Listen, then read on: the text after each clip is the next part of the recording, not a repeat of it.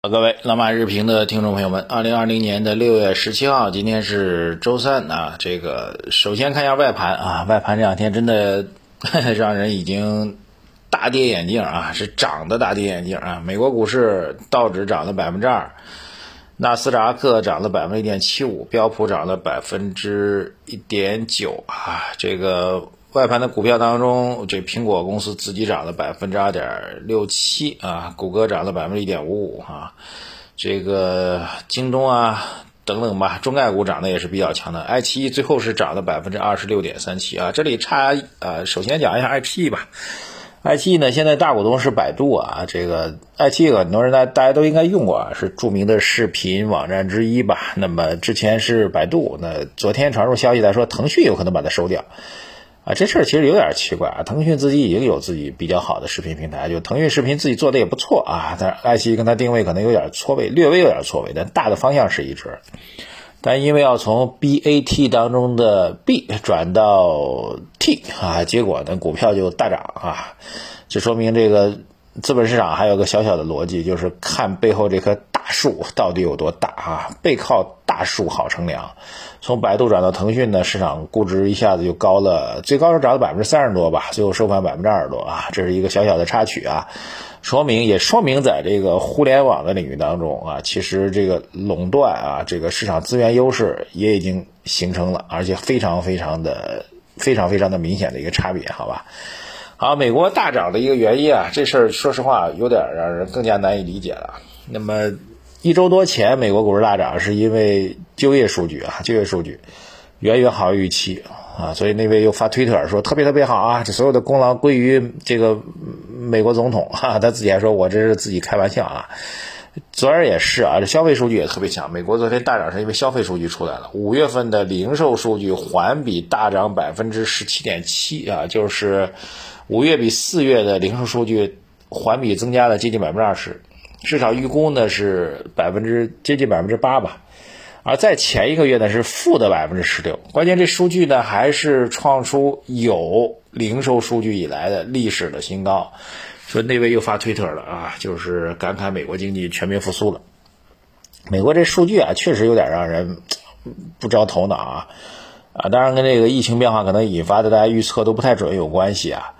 呃，上次发布就业数据的时候。市场就一片质疑，说怎么可能这么好呢？然后美国的劳工部门做了一个解释，说我们呢在统计当中呢有一点犹豫哈，就属于这种就是在岗啊有有工作岗位但是没有上班的人，他们到底算不算就业？他说我们有点犹豫啊，所以这个数据当中呢，他自己解释一下，那这个解释呢就是可以理解为。类似咱中国有一个这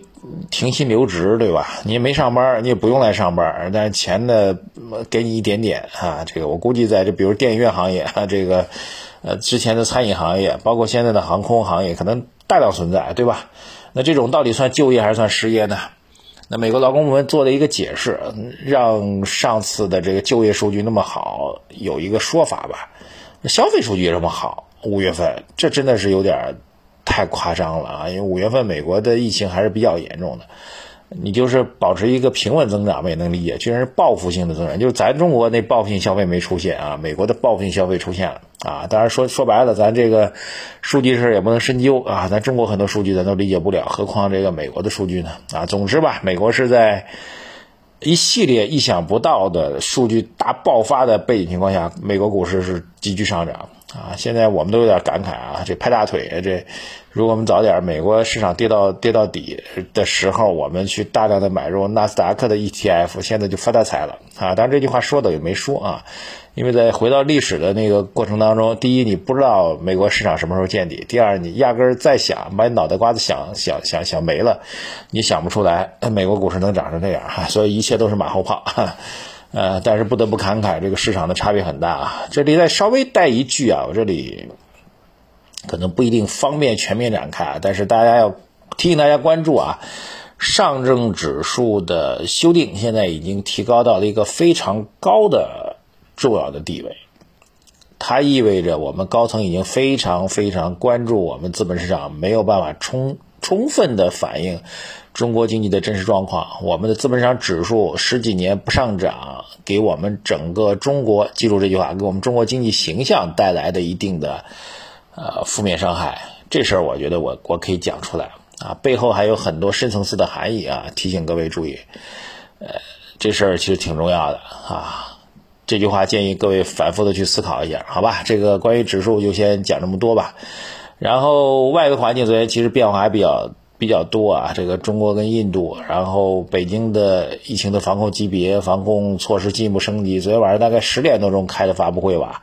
开的非常晚啊，也证明各方面在想很多招都在忙碌啊。昨天还看到一个。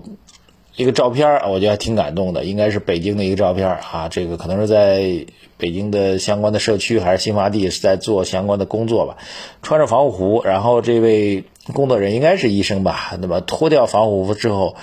里面的衣服浑身都是水一样的，就是里面的衣服，您看他已经不是出汗，说把这衣服弄湿了，不是的，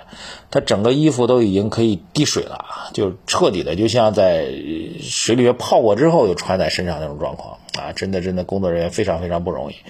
所以疫情这事儿呢，哎，这个怎么说呢？现在其实有各种各样不同的看法，这专业知识我们就不去探讨了。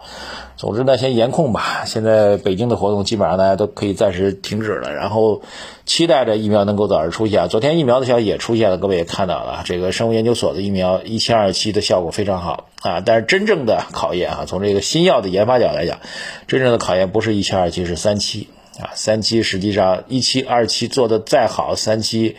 临床大规模临床，最后夭折的药品占的比例是非常高的啊，平均的比例百分之五六十、百分之六七十以上啊，这个一期、二期都特别好，到了三期，百分之六七十是通不过的。啊，这是一更大的概率通不过的，所以真正的考验还在后面啊。但是美国昨天有个说法呢，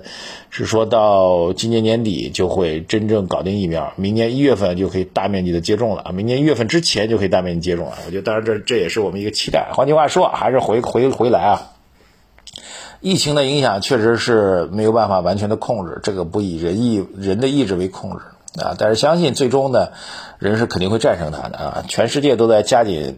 动作去研发这个疫苗，最终疫苗应该突破的概率是比较大的。这也是一次人类医学史上的一种尝试啊！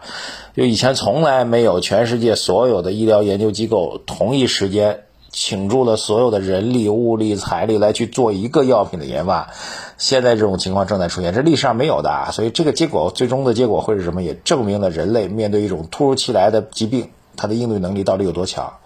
目前医疗界别的研究呢，认为今年秋天到今年年底应该还是会有重大突破的啊。虽然不一定，我们期待是在中国啊，但是不管是不是在中国吧，